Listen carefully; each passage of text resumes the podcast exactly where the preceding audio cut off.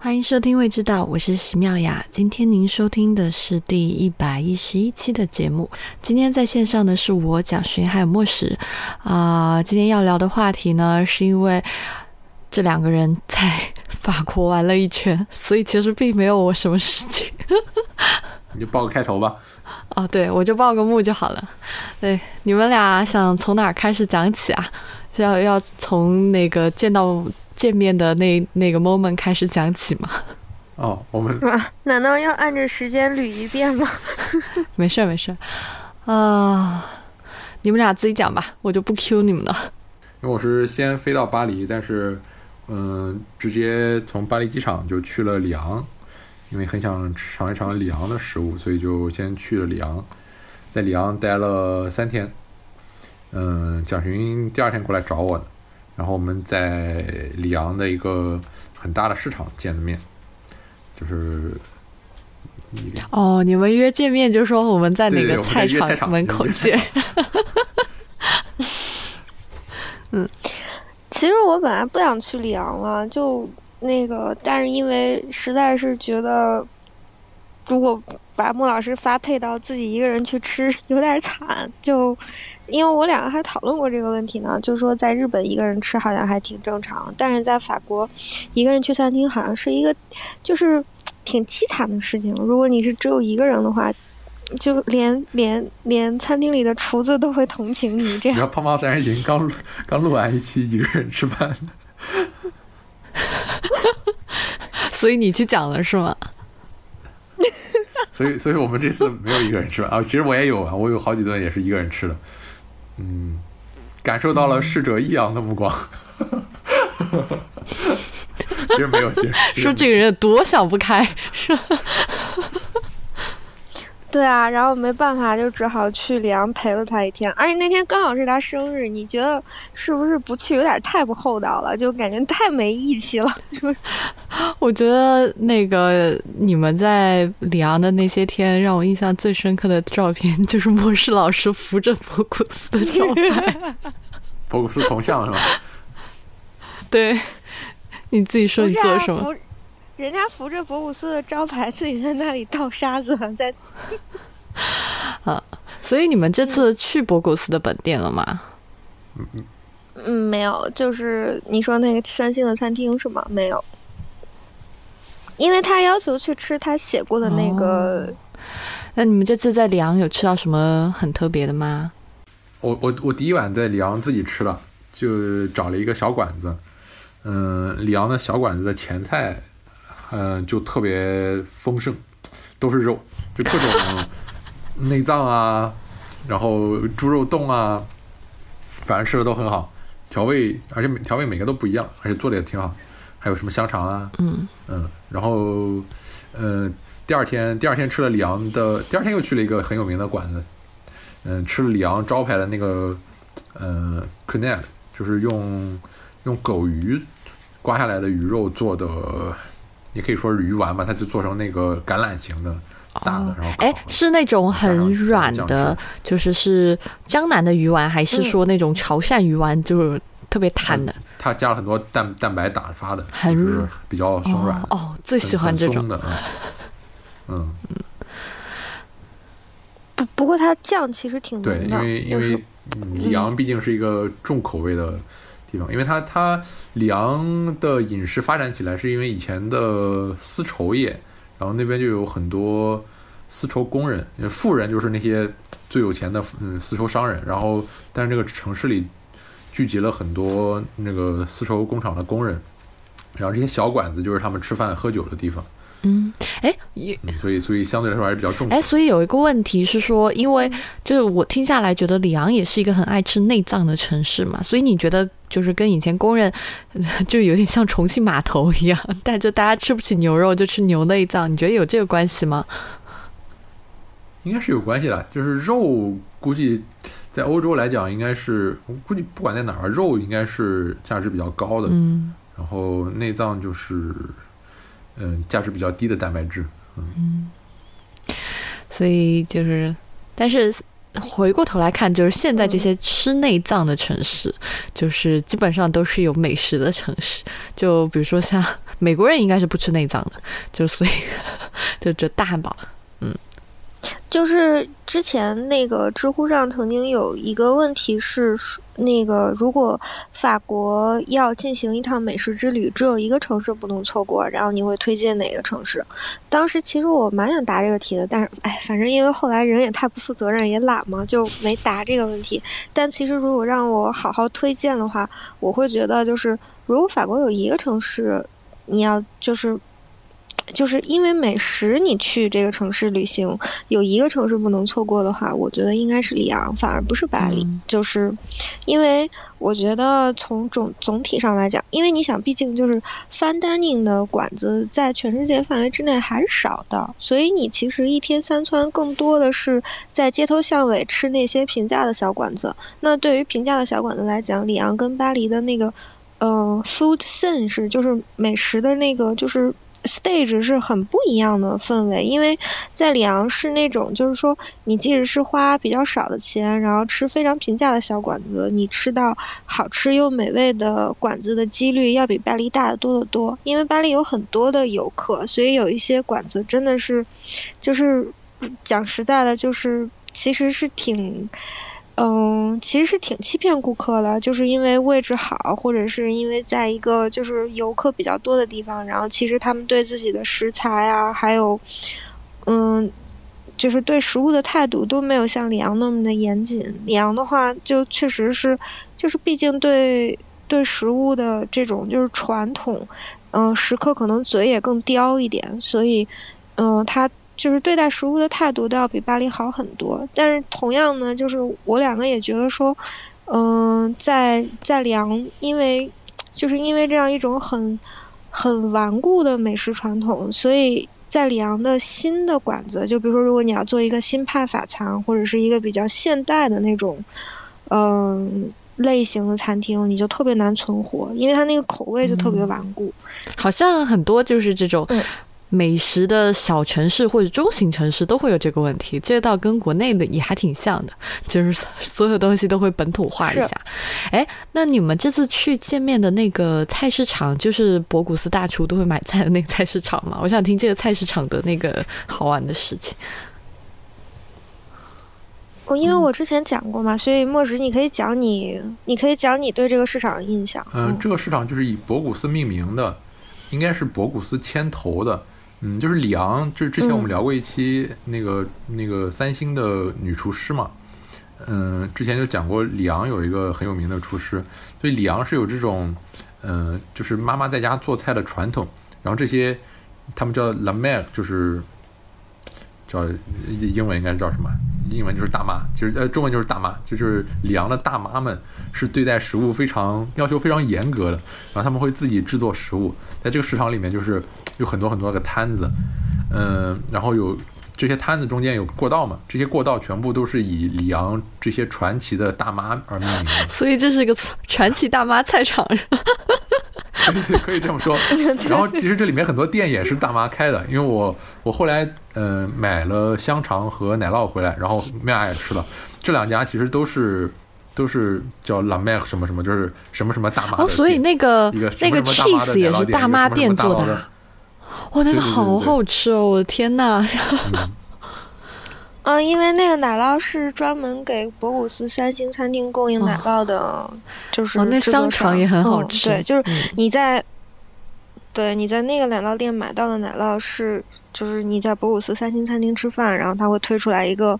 那个就是奶酪的车子，然后上面可能有四五十种奶酪给你选，然后就是那个奶酪店是那个，就是就是那个奶酪店的奶酪，嗯。你在餐厅吃到就是那个奶酪店的奶酪。哎，那那个菜场里面除了就是你们买的那个火腿和 cheese，还有什么就是很特别的？呃，有卖海鲜的，嗯，肉店为主，嗯，奶酪店也比较多。因为里昂里昂人是一个吃肉吃内脏比较多的，海鲜我绕了一圈，我觉得选择不是特别多，也不是特别新鲜。嗯嗯，哦，感觉就是呃，我我我不推荐，因为那个菜菜那个菜场里面同时也有那个就是，嗯、可以在里面就是喝点小酒啊，然后吃饭的地方。我不推荐在那个菜场里面吃饭，因为那个菜场里面呢，餐厅其实挺 touristic 的，就是挺商业化的。但是那个菜场对那个菜场的摊子是非常好的，但是因为我跟莫师去的那两天，就是呃旁边它有一个卖蔬菜的那个就是小超市，它那个蔬菜都是就是有机的，嗯、在那个蔬菜摊子的内部，就是可能有一个角，它有卖一些就是比较好的，比如说芥末酱呀，然后橄榄油呀这种就是调味料的食材，就是食品食材的那么一个柜子，然后是我觉得我比较推荐的一间店，就因为你去的话，虽然它的蔬菜要比别别家就是正常超市的蔬菜要贵一些，但是它的蔬菜的味道比较足，而且就是因为我觉得像比如说法国的这种传统是说，它的食品店其实它的老板在选商品的时候，其实它承载了一个过滤的功能。就在中国，咱们现在也开始慢慢开始做了，但是不，比如说像你，你就已经开始就是在帮大家做嘛。你但是就是它还没有形成一种风气，就是说一个懂吃的人，然后我要开一个食品店，那我已经承载帮食客首先选择食材，然后选择我认为好的，然后我先把就是我觉得可以过滤的东西过滤一遍，那我呈现到你这里。就呈现给顾客的时候，已经是一个好的商品。那顾客因为信任我的呃选择，所以到我的食品店里面来买这些调味料什么的，他就相信他一定能买到好货嘛。嗯、那对我来说，就那家那家菜场的那间店的老板的嗯品味非常的不错，就他选的那个调味料什么的，都是我觉得很喜欢的。但是。嗯，对，它是就是它是在最尾巴上，就因为全市场只有只有一家卖蔬菜，就是那家店。哎，那你们觉得如果去法国的话，里昂是一个，因为比如说大家可能不太爱吃，或者是我觉得大家去法国的小镇，可能首先会想到的是尼斯啊，就类似于这种南法一点的地方。那你们觉得里昂是那种值得为它绕路的城市吗？你说旅游吗？是，旅游可能不能算，所以里昂应该不算是一个风景特别优美的。它它从山上往下看是还不错，但是应该不值得专程去。如果你不去吃的话，嗯，但是如果不止旅游呢？就比如说啊、就早上可以早上可以去逛这个菜场，那下午可能我不知道，比如说有个什么咖啡店很好，或者是可以去逛博古斯的学校，类似的。你们觉得？所以如果不是特别爱吃的人，你们觉得不用去是吗？对传统上来讲，它是个工业城市，所以它并没有特别好的，就是它并没有特别好的旅游的这种嗯资源。但是如果你说值不值得去里昂，就是里昂是一个特别值得生活的城市，但是它并不适合去呃游玩。因为你在那里生活，你会感到非常的惬意跟舒服，因为它非常就是它作为一个城市来讲，它什么都有，嗯，城市的面积也不大，但是城市又非常的热闹，又非常的方便，想吃什么也都有，也有很多的文化活动，像它，嗯、每一年都会有一些就是非常好的展览去巡展。那全世界有很多的，像它。因为里昂的那个老城的城区的那个山上还有一个被废弃的罗马剧场，就是莫石先生因为只对吃感兴趣，所以就没去看了，但是那个，啊，你去看了，你去看了。嗯哦，哦，所以所以他那个他那个剧场实际上并不是废弃的，就是他至今，嗯、就我觉得法国人对，就是对传统的有和历史有一些坚持，其实挺可爱的。就是他那个剧场现在每一年的六月份到八月份是仍然作为剧场。就是作为剧场被使用的，所以它六月到八月每一年都有戏剧节。那很多的那个就是古希腊的那些古希腊悲剧啊，然后还有什么就莎士比亚的戏剧啊，一些歌剧啊，嗯、和一些音乐会都会在那里举行。就当有戏剧节的时候，就有就有一些呃，那就是里昂的那些就是居民什么的，就也会倾城出动，就都挺捧场的，就会提前订票，然后去看戏呀，然后包括他，呃，每双年会有双年展，就会有艺术展，然后现在好像，呃，每一个双年还会有世界舞蹈节，所以其实是就文化生活跟社社交生活和。就各种各样的这种就是生活享受是非常多的，但是你想，如果你是在一个就是没有这种节庆活动的时候去里昂，那作为一个工业城市来讲，其实它是挺无聊的。哎，对不起，我的电饭煲叫了。没事。那你们在那边逛菜场就就是吃餐厅的？嗯，其实是啊，就没没有怎么玩。哎，那现在里昂的这些餐厅还是以很老式的，就是像博古斯。他自己的这种，我们嗯，我们吃了一家新派的，但是多数还是像那些小馆子，其实都没有什么特别多的新的东西。嗯，对，嗯，所以我们去吃那家新菜，就也有体会，就是虽然那家新菜我们俩都一直觉得，而且它是已经是一星了，对吧？它一星，而且做的也很好，对，而且价格又不贵，但是就没什么人，好像。新菜你们是说，呃，比如说他借鉴了一些什么新的风格进来，还是什么？就是一个很年轻的厨师吧，然后他也是在别的地方受过训练，所以他的风格就跟嗯老的里昂、老派的里昂的这种餐厅不太一样。嗯。嗯，我觉得你可以把它作为一个，就是因为饮食界每二十年有一个新风尚嘛，所以现在基本上我们大家出去吃饭，单宁像 Noma，然后嗯什么就是 El Bulli 啊这种，就是这种新派的审美，实际上都是。从现就是从 modern cuisine 开始流行起来，开始出现的嘛，所以基本上你你说我要把食物做的好看，然后就是有美学呈现的意义，是从新派法餐开始，就是从 modern cuisine 开始做，就是从嗯从分子料理开始出现以来，大家开始做的菜。基本上都可以算是，不管呈现方式还是口味上，都可以算是比较新派的。但传统曲境呢，就是说我只考虑味道，那我可能有一个，比如说。也没有啊，我觉得博古斯自己特 挺注重摆盘的，其实那个审美跟现在不太一样。是的，你看博古斯的摆盘多老派啊，而且就就很像中国的那个龙龙凤呈祥嘛。其实真的觉得同根同源。对啊，对啊，对啊。特别喜欢那个圆形的，然后特别喜欢这个写实派。嗯。而且而且是会摆满盘子的嘛，但是你看现在的菜的话，就是。留白是很重要的一件事嘛，你摆满会被鄙视的，就是，嗯，所以我们说那种新菜，就是说基本上是属于就是性冷淡风的摆盘啊那种那种状态的菜，然后口味上调味也比较也比较清淡，但其实他做的还是，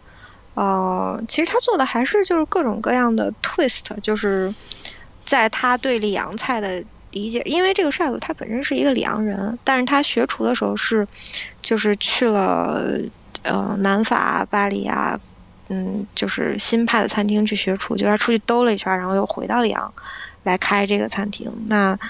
嗯，餐厅开业可能一年时间就拿到一颗星嘛，但是他做的是他对传统里昂菜的一种解读，像我们吃到像我们吃到那个就是他做的那个。豆子炖肉的那个版本，就基本上就是一个小饼干，然后上面放了它改良的，就是豆子炖肉。但是那个就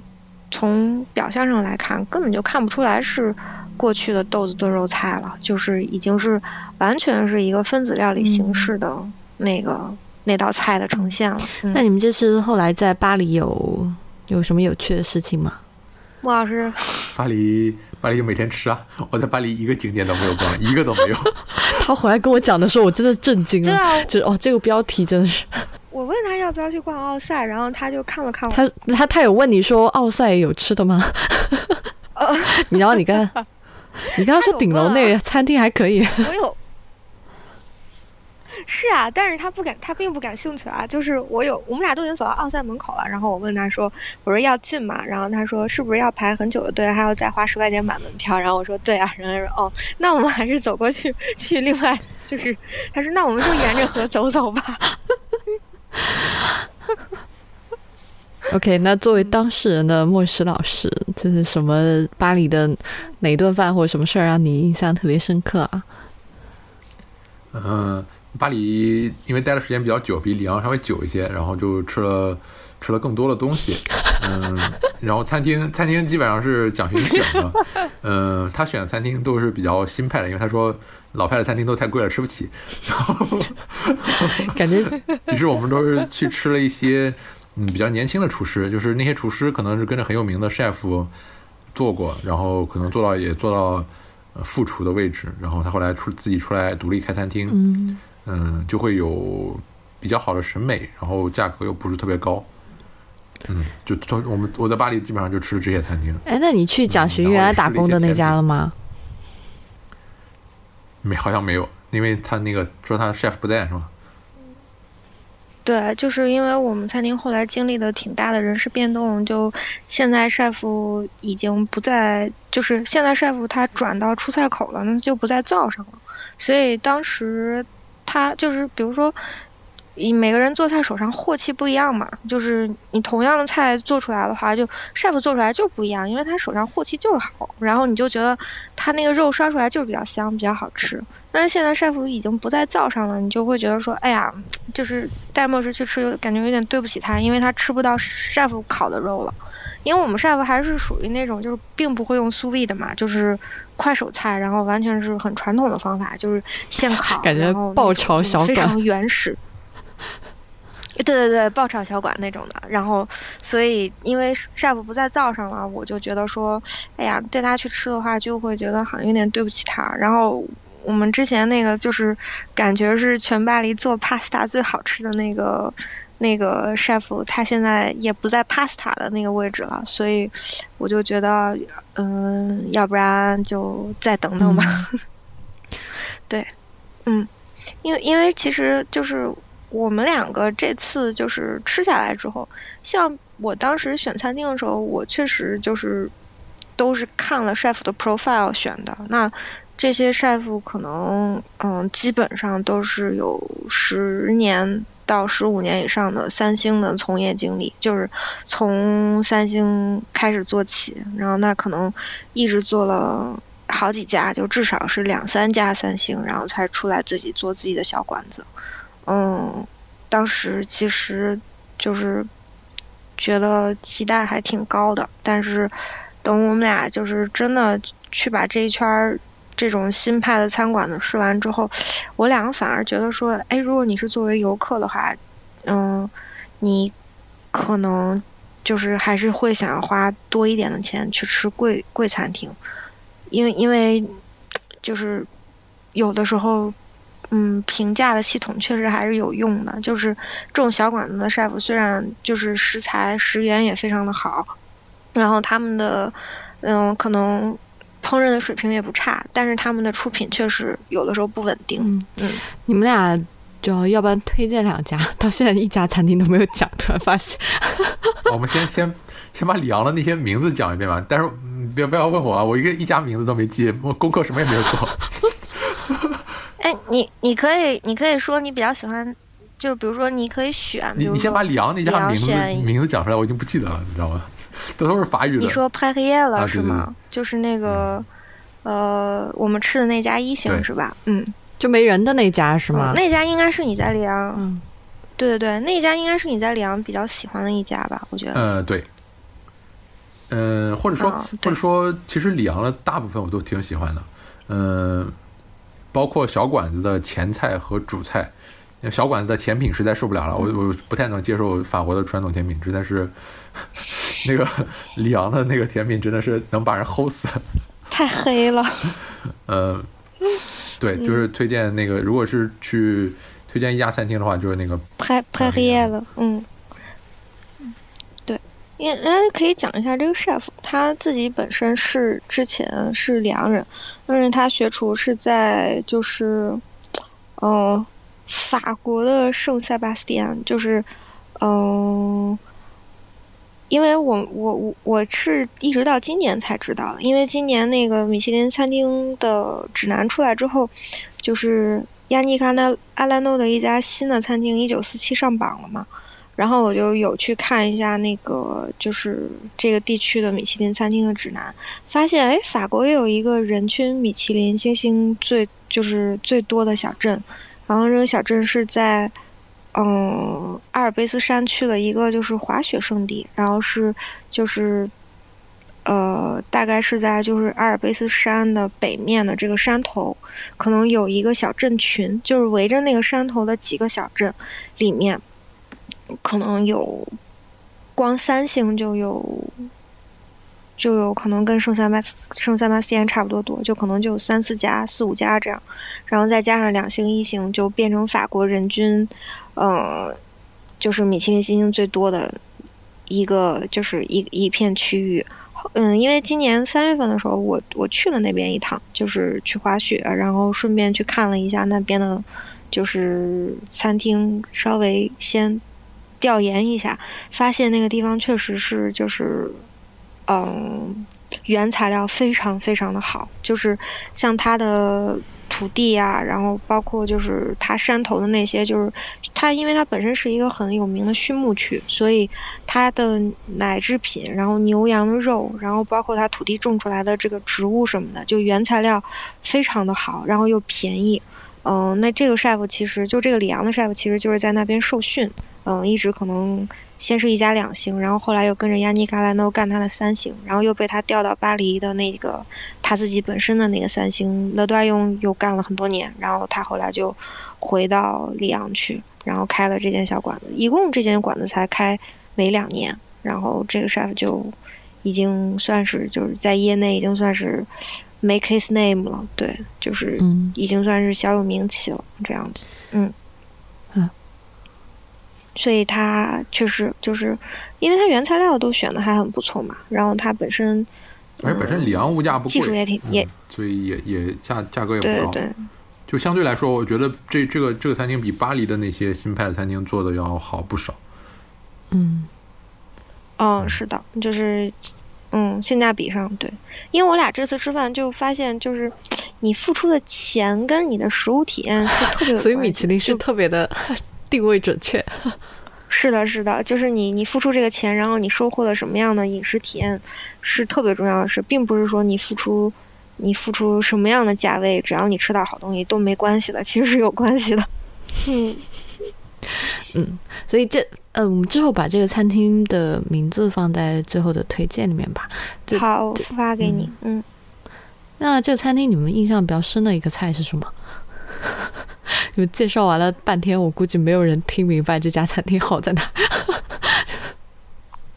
你你说，你印象深的菜是哪个？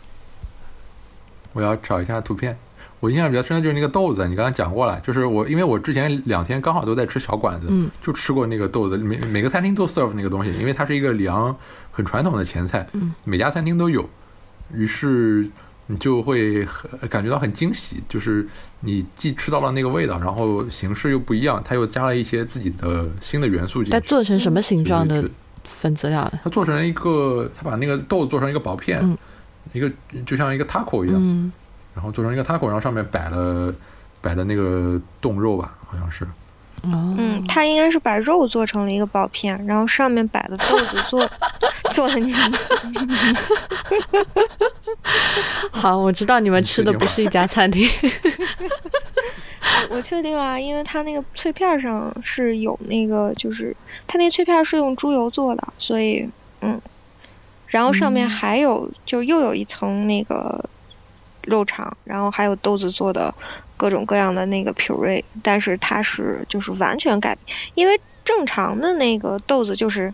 就是豆子煮了，然后撒在盘盘子，就煮了豆子，对，撒在盘子里，然后肉肠煮了，然后摆在盘子里，然后就一盘就给你上来了。但是那个是真的是做成了一个就是就有点像 tapas 一样，就是手指。Finger food，然后就你就拿你就拿起来，然后那上面就是很精细的挤了那个就是用豆子做的豆泥的那个小就是点缀，然后上面还有小花儿啊什么的，就感觉是一个小小的那种就是像 tapas 一样，就很漂亮，但是又不是那个正常的，就是一坨，然后就所以会很惊喜。然后我其实还挺喜欢另外一道菜是，他用那个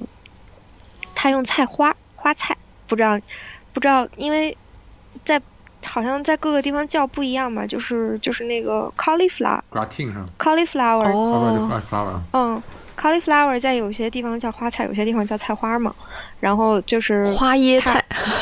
对对对，然后花椰菜做了一个塔塔尔，就是因为你知道，你说到塔塔尔，你可能就想到生牛肉嘛这种东西，嗯，但是他用烤的焦脆的花椰菜做了一个塔塔，然后那个塔塔是就是呃非常有肉的感觉，嗯，然后上面撒了它焦脆的花椰菜做了一个塔塔，还是肉的感觉，肉是脆的吗？就是，但是塔塔是软的呀。就是因为对啊，因为他先把花椰菜穿烫过了，然后又呃然后又烤软了，那应该是烤软了。呃对，嗯然后所以它有，我觉得应该可能有先穿烫过，因为生烤可能没有那么多水分，然后那个就是它又摆成了一个就是塔塔的形状，但那个花椰菜是已经就是很好的。呃，就像你去吃烧烤烤出来的那种花椰菜一样，就是脆脆的，然后外面有一层，就是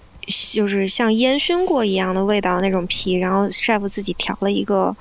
嗯，chef 自己调了一个用各种香草跟油，然后加起来的酱料，然后上面还擦了那个，那你那个 bergamot 到底是什么呀？我我说叫佛手柑，你又说不是，嗯，不是不是中国的佛手柑，意大利的那种嗯。一种柑橘类的东西吧。对，然后他又还撒了那个 bergamot 的粉料，就那个菜其实就是挺惊喜的，因为它完全是一道全素的菜，但是它有做出就是肉的口感来。对，对，听起来像中国的素素食。特别像摘菜是吧？对，没事儿。呃，哎，那这次除了这家餐厅，你们还有别的推荐餐厅吗？你在里昂还有吗？我在里昂就推荐去市场那两家店买啊，买，哦那个真的很好吃，我以我的舌头保证那个那个直就直接去嗯、呃去搜索 Raymond Blanc 去里昂的那一集哦，然哦。后他去的那两家，嗯，嗯就是我就最照着去找的，嗯嗯都都很好吃。然后奶酪店叫叫蓝麦尔黑内，嗯，黑沙黑内。然后那家店，我带他，嗯，对，嗯，你们在巴黎吃甜品了吗？吃了。我在巴黎试试了几家店，嗯嗯、呃我最喜欢的是那个我名字忘了，呃，怎么拼啊？其实不是忘了，不知道怎么拼。莫黑斯是吗？就酒店那家。对对，酒店那家。哦，就上次那个那个女孩啊的，嗯嗯，就是那家那那是我很喜欢的一个 chef，但是就你跟张家伟约会的地方对吧？哎不是，是我跟胖达见面的地方，然后哦，就是就是那个 chef 是以就是一个一个 whole piece 出名的 chef，就是他会把各种各样的水果，有有的有可能是坚果啊，就比如说可能一个桃子或者是一个柠檬或者是一个苹果，然后做成一个真的苹果的样子，然后但是你切开之后它是一个甜品，然后里面有各种不同层次的慕斯，还有。嗯，不一样的口感的混合物，就看起来特别像一个真品。因为胖达吃完回去以后，现在就在疯狂的做这些东西啊，就是哦，我看到了，就是一个桃子就长一个桃子，然后切开里面先是慕斯，就是外面是脆片嘛，就是比如我我看到胖达胖达那个，我跟大家解释一下，我感觉蒋勋讲的什么乱七八糟混合在一起，听得毫无食欲。就是比如说他胖达现在在做，就是他就在写写那个杀死一颗柠檬嘛，就是做了一颗跟真柠檬差不多大小的这样一个甜品，然后外面是柠檬脆，应该就是脆片吧，应该是白巧克力的，我猜是。对，白巧克力，白巧克力。然后里面应该就是奶油慕斯吧，就可能是比如说柠檬的里面就是柠檬的，但反正我没吃到但它不是。一层，它有好几对好几中间有一有一层像 jelly 一样的，就是对吧？有点像那种一般是那个水果的果肉熬成的，嗯。就是 compote，是就是它需要有点 texture 的东西，所以、嗯。嗯。然后在中间可能还有坚果，或者是最下面还有坚果，或者对对对，就是有不同的调味，对。但是嗯。就是它是仿真的那种甜点，那其实是这个 chef 首先就是是他最先开始做这个东西，后来就变成了流行嘛，就是等于是这个 chef 的 creation。那他的其实其实他的 career path 就是他是杜卡斯，就是因为莫菲斯是阿兰杜卡斯，可能之前就有三十多年都是三星嘛，然后他是杜卡斯发现的人才，然后后来就跟着那个阿兰欧做莫黑斯，然后后来就是莫黑斯整个甜品部都是这个 chef 在负责管理啊。一九八五年的，一九八五年生人，非常年轻就已经。就是有这样的成就，很很不容易的。嗯，哎，莫石，你觉得这家好是觉得它特别均衡，还是什么？呃，首先有一个警告，首先有一个警告是这家特别的贵。人均多少嘛？哎，我们终于聊到人均了。一个一个甜一个一个甜品要二十欧。哦，好贵。哎，就有点像那种韩式甜品的价格。它是收的是你的房租钱，因为那家餐厅是在住。我觉得不完全是，就是，嗯，你去看它的它的细节，还有就是那个东西的真的是很需要人工的。嗯，确实，嗯，是的。嗯，但是它会比一般的甜品店贵特别多。一般的甜品店大概在五到六欧，或者最多到七欧、七点五欧，它一个要二十。嗯。然后呢？然后它，我们那天尝了四个。每一个都都非常好。就首先，首先那个苹果，我们那天吃的是它那天那天刚好是青苹果。青苹果前面讲了，就是那个白巧克力做的壳，里面是呃煮的苹果的 compote，呃就煮 compote，呃就是糖和苹果煮成一个呃果胶一样的东西。嗯。然后还有一些其他的，嗯，我觉得这个 chef 对于味道的调调调控掌控特别的厉害。就我吃了。在法国吃了这么多个甜品，我觉得它是它其实它没有做很多 flavor combination，就是跟那个呃 P M 不太一样。P M 会组合很多不同的味道，它其实还是用运用了传统的法式甜品。传统传统法式甜品最典型的是他做的另外一个就是 lemon tart 柠檬塔。柠檬塔真的是一个我在法国进了这么多家甜品店，每一家都做了，但是没有一家有他做的那么好。你是说那个味道特别纯粹，还是说，呃，就是柠檬塔就是一个很典型的法式甜品，它它也不会加一些除了柠檬之外的乱七八糟的东西，它就是一个塔底，塔底做的很酥，然后加一个柠檬的 custard custard 酱。Custard，然后外面加加一层蛋白霜，它每一个细节都做的很好，然后它的那个柠檬 custard 味道非常的足，就不光是柠檬的酸味，它把柠檬。柠檬所有的味道都表现出来，因为是这样子，就是 柠檬塔的调味是非常难掌控的，因为你做卡斯尔酱要用到鸡蛋，然后鸡蛋跟柠檬打在一块儿，有一个非常大的问题就是会有很大的腥味儿，就鸡蛋跟柠檬出来之后会有，好像上次三三还有在群里问说还会有什么可怕的铁锈味儿什么的，就是所以。柠檬是个挺难掌控的食材，所以就是柠檬的那个 custard 非常的难做，就你呃非常容易就把鸡蛋的腥味儿，还有一些不可控制的味道，就是给变化出来。然后呃，另外就是蛋白霜其实是迷之难吃的一个，就是。嗯，就 就是一个一个存在，就是因为穆老师问我为什么这么多家店都会喜欢做蛋白霜，就是因为其实甜点大量用到的那个提味的材料都是蛋黄，蛋黄，但是你又 对，你就剩下一堆蛋白没法用，就是浪费了。那所以蛋白霜是一个为了不浪费才被发明出来的东西，就是为了把蛋白用掉，你知道吗？所以蛋白霜其实是就是非常难做的好吃，因为它又硬又甜，然后基本上。没有什么味道，那味道就很难吃嘛，所以，嗯，就是这呃，其他家一般蛋白霜都挤了一大坨，然后烤出来的，这一家是这一家是做成了一圈，它是每一个一个一个挤出来，然后拼在一起，它是一片一片挤出来，然后拼成了拼成了一圈。我跟你说，这个不光这一片里面还不光是不光是蛋白加糖，它是它用了瑞士蛋白霜，它不光是瑞士蛋白霜，它每一片里面都塞了一个。柠檬皮切出来拿糖渍过的柠檬皮，对，就是工作量，就是你可以想象工程量有多么的大，就非常大的工程量。然后它的蛋白霜又不腥，所以其实是就我们是觉得说这个 chef 对味道的掌控非常的厉害。嗯，但是因为业内会有不一样的就是评价了，而且就讲真的，呃。我你确实很贵，对吧？我我我觉得那天，我觉得那天你也是你也是走走运了，因为其实并不是每一次去都是这么好的出品。就是我我跟你去的那次是我这么多次，因为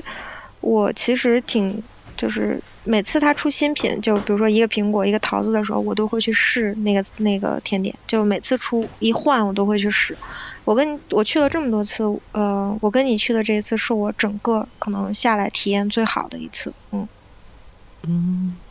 嗯啊，竟然被你们讲柠檬塔讲到饿，这是这是奇怪的体验。嗯 然后你知道吗？嗯我穆老师在的时候，就是就觉得每天的生活压力特别的大，就是就随时都要逼着自己进食是吗？就是随时都要吃，就是。但是因为你知道吗，穆老师他并不会强求你去吃东西，但是他的存在本身就是一我有一个问题就是你们在吃和吃之间是去啊、那个走路散步呢，还是找找个咖啡馆坐着喝咖啡呢？我们在吃跟吃之间就是吃啊，啊、o k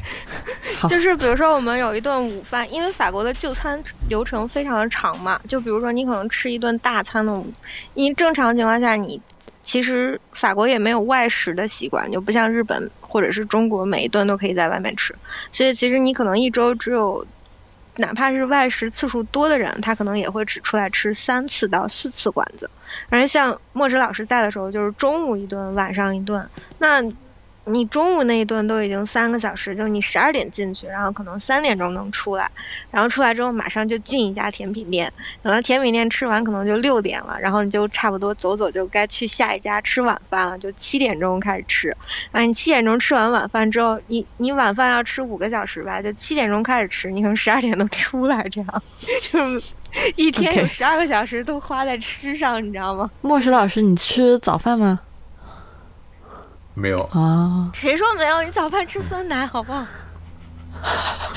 你们要讲，这是另外一个故事了，这是另外一个故事。你们想分享吗？下一集吧，下一集吧。哎，那这次在巴黎吃到的好餐厅，就你自己最喜欢的餐厅是什么？肉店嗯、肉，我觉得你会推荐肉店。肉店是一个，嗯对对对，肉店是我自己去吃的，就是一个呃法国很有名的屠夫开的肉店，就它是它主主业是卖肉，嗯嗯，然后它旁边有一些桌子，你也可以就是在那儿在那儿吃，然后它的我吃了一个小牛肉的塔塔，你要先说它的肉是卖给谁的，这样大家才有个概念。它的肉我我真的不知道他卖给谁，但我知道他在日本也开了一家店，然后所有所有日本的东京的东京很有名的餐厅会找他进货是吗？然后他还投资了很多巴黎有名的日餐店，所以这些日日餐店也找他进货。就是他，就是可能巴黎有一半，巴黎可能有三分之一带星餐厅的肉是从他这里进货的，然后。哦，嗯，然后他自己就是也是一个非常有商业嗅觉的屠夫，所以嗯，巴黎他资助了很多在巴黎做法餐的日本 chef，因为日本有一个就是吃牛的传统嘛，像和牛什么的，啊，所以所以日本 chef 其实对对牛肉这个事情是挺执着的。那他可能因为是在日本有这个肉店的关系，所以他认识非常多在巴黎做法餐的日本 chef，啊，基本上嗯，在巴黎嗯做法餐的日本 chef，如果是有星的话，基本上都跟他有点联系，这样。嗯哎，这个人他的那个肉店是就他自己经营起来的，还是说这个是个世世代代就开在那儿的屠夫店？好像是一个世代的，我我嗯具体没有看过，但确实好像他不是第一代这样。嗯哎，那除了那个塔塔还吃什么了？就是呃，就是就是因为蒋云告诉我，先点一个那个小牛肉塔塔，如果有有的话，然后就先点了一个，然后吃完以后，这时候进来三个日本人坐在我对面，然后啊好吧，果然还在日本很有名，呃，然后然后吃完以后，啊，先先吃了一个小牛肉的前菜，是熟的小牛肉熏熏过的，嗯嗯，小牛肉前菜，然后就主菜吃了一个小牛肉的塔塔，吃完以后跟他说我要再来一块牛排，然后我就点了一块那个 omelette，就是嗯，这是一块儿比较少见的呃牛肉的部位，但是它菜单上又没有在有。哪里啊我都不知道这个有没有？应该是在后是一块牛的肋骨腰腰和肋骨连接的一块肉。对，哦，嗯嗯嗯。然后就这这块儿通常卖不上价，然后就屠夫自己留着吃。嗯，然后我就问他那儿有没有，然后他就 那个那个服务生立刻露出了一副非常得意的表情，说我们这儿什么肉都有，只不过我们不能写在菜单上，要不然就写不下了。就是就看你会不会吃。嗯，嗯嗯，所以反正这小牛肉和牛排都非常好吃，就是真的肉非常好，嗯，就是我吃的比较满意的一餐。就是作为动肉食动物的妙雅就哎呦，我现在还生着病跟你们说这些，我真的太痛苦啊。OK，那就是，哎，所以他他那个吃饭的地方，就是是在那个卖肉的店里面，对吧？还是说旁边啊对，就在店里他就支了几个小桌子。嗯，好，这家我想去。还有呢？嗯，还有还有还有 还有吃的比较印象比较深的是蒋勋，就是周末市场上也不是周末吧，就是市场上有一个卖卖那个西班牙油条的，是那种临时周末市场吗？就是每每周几来搭的那个蒋？勋，你自己自己介绍一下吧就。是巴士底市场呀，我们哦之前讲过了。嗯，我知嗯道，。然后我周五、周日，哎呀，那个我是没有买。对啊，然后我周日带大家去逛市场，然后周日有一个，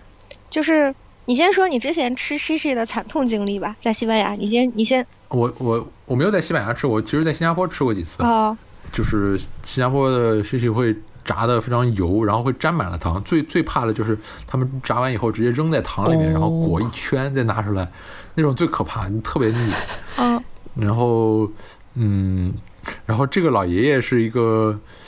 嗯、就他自己自己做的那个面糊面面糊，嗯然后自己做了一个机器，机器他自。己发 他自己那不就是发明你了一个，他自己发明了一个炸油条的机器，你知道吗？就那就是莫石啊。对啊对啊，嗯 就跟穆老师特别的投缘，你知道吗？但但是爷爷爷是爷爷是我，就是爷爷是我对巴士底市场的寄托，就是因为爷爷的试试真的实在是太好吃了，就爷爷有自己的 recipe，然后有自己炸试试的方法，然后甚至为了炸试试自己发明了一个机器，然后对什么东西就是有点像你介绍的那些，就是就是老板会就是。坐在那儿说你这个东西要这样吃，然后就什么都管，你知道吗？就是说你不可以那样吃，然后这样是糟蹋了食物那样。然后他会对食物有很尊敬的那个心情，然后有自己的理解。最重要是爷爷的试试特别便宜，六个六六六六根才要两欧元，就是比外面市场就是外面市场基本上一包试试都要六七欧这样，然后爷爷一包才两欧元，就真的实在是良心价，你知道吗？你们是蘸白糖还是巧克力酱还是什么？白糖，它它炸完以后啊，它手也不怕烫，就拿出来，哦，油里面拿啊？轻轻的在那，不是，就哦吓死我！先先先放在凉一会儿，然后但是它那其实还是很烫嘛，因为啊你你他递给你的时候还是很烫，然后他就抓着那个在那个糖里面轻轻碰一下，哦，然后就就装在袋子里给你，所以那个糖量也是刚刚好的，就是，然后那个湿湿的。就你不用再抖自己抖糖。然后那个 shishi 的 te texture 是非常轻盈的，就它不是它不是一坨面糊炸出来的面条，就是比较蓬的状态。非常蓬。对，嗯，嗯，好，还有还有什么吗？你还不要推荐其他的餐厅了吗？你有印象深的吗？还有一个那个有天中午去吃，我一个人去吃的那个，哦，那是叫什么 Neva，对 Neva 是我也是非常啊喜欢，嗯，什么餐厅啊？嗯，就是这些新派餐厅里面，新派餐厅有的问题就是出品不稳定。嗯有些它因为它它它其实因为价钱也不贵嘛，嗯、如果你做的菜数道数一多以后，它就很难控制，因为它其实人手不是特别多，嗯不够，它后厨嗯嗯嗯、那个 Neva 呢，Neva 它也做菜不多，他就三道菜，三道菜价格还算可以，然后每一道其实处理的都不错，嗯，这呃，我吃了一个烤章鱼，烤章鱼，然后一个烤猪肉，嗯，它甜品也做的非常非常棒，甜品是一个。反正很新派，就是你在老式的甜品店也见不到的那种，有有应该是运用了一些新技术做的一些，嗯、脆的棒啊，然后，嗯、总之它的调味也也非常好，就是很清新，它的调味也不重。哎，呃，我想问，你是觉得巴黎的甜品，呃，你是觉得它味道太重了，还是你你不喜欢点在哪里啊？就是我想问，嗯，就是太甜，就即使是现在也太重，哦嗯。你是说，即使是新，就是现在很新或者是很热门的一些，就是即便它做出来的跟老派的那个甜品完全不一样，嗯。嗯，还是偏甜。对，嗯，这样说吧，就是 OK，我觉得跟任何一个就是食物传统非常强烈，就是因为你知道吗？是穆老师这次来，然后我陪着穆老师出去吃，我才发现原来法国是一个本身食物传统非常顽固的国家，就像中国一样顽固。因为我之前对甜品并没有特别多的了解，然后我也不会专门出去试甜品店，但是因为穆老师喜欢吃甜，所以陪着他去试。然后你就会发现每一家甜品店提供的选择基本上是一样的，就是一定会有柠檬塔，呃，一定会有千层酥，就拿破仑酥嘛，一定会有一个嗯。树，就是歌剧院。呃，就是对，一定会有一个像歌剧院那样存在，就一定会有泡芙这样的产品，嗯。然后嗯、嗯。一定会有一个，哎，还会有什么？嗯，啊，对，一定会有塔，就是一定会有某一种，不一定是柠檬塔，就一定会有一个巧克力，那么巧克力塔，对，一定会有一个巧克力制品，就一定会有一个巧克力的蛋糕，然后可能再传统一点的，就一定会有一个巴巴巴，就是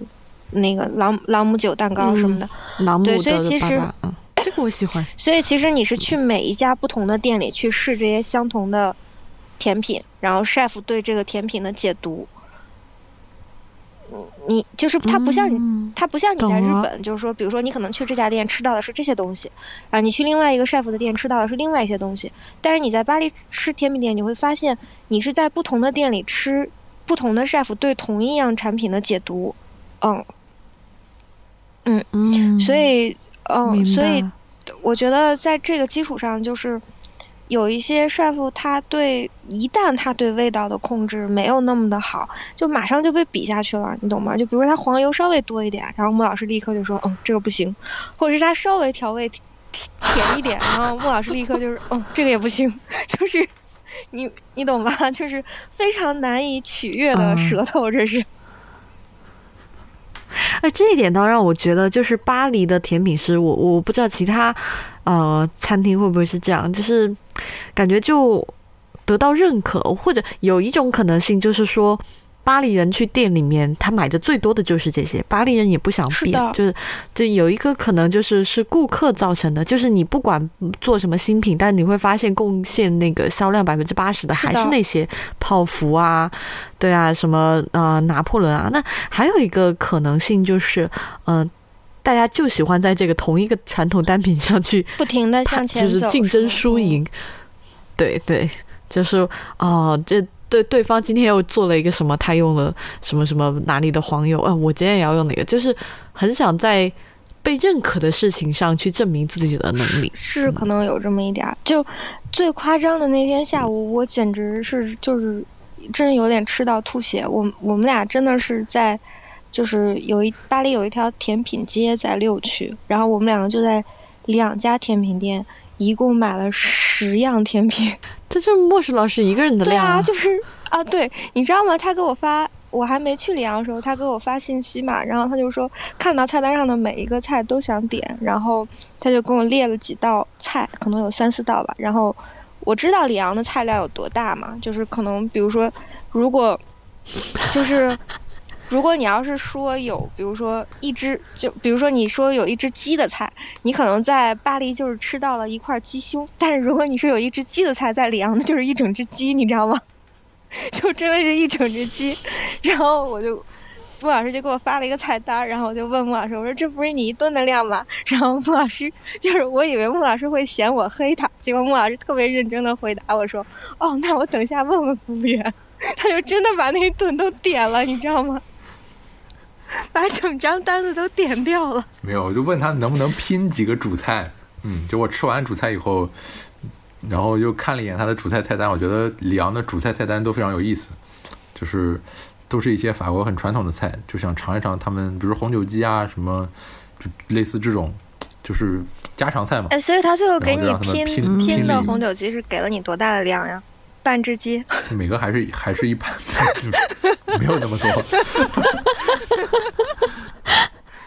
就就一个鸡腿儿加一块鸡肉吧。那不就是半只鸡吗？嗯，没，一只鸡上面有两块胸、两条腿儿，给了你一只胸跟一只腿儿，那不是半只鸡是？嗯嗯，反正我最后拼了几拼了几个小的主菜，嗯，嗯嗯，啊，那我们差不多聊到这儿我。觉得可以。啊，反正你对你最后最后把那个餐厅名字列出来就好了，哦，对，啊，对，就是蒋勋写给我，我就发在后面就好了，你不用。反正反正这集不用也没有在这儿提纲，随便聊。对啊，就是这种这种邮寄还要提高，那谁的？好，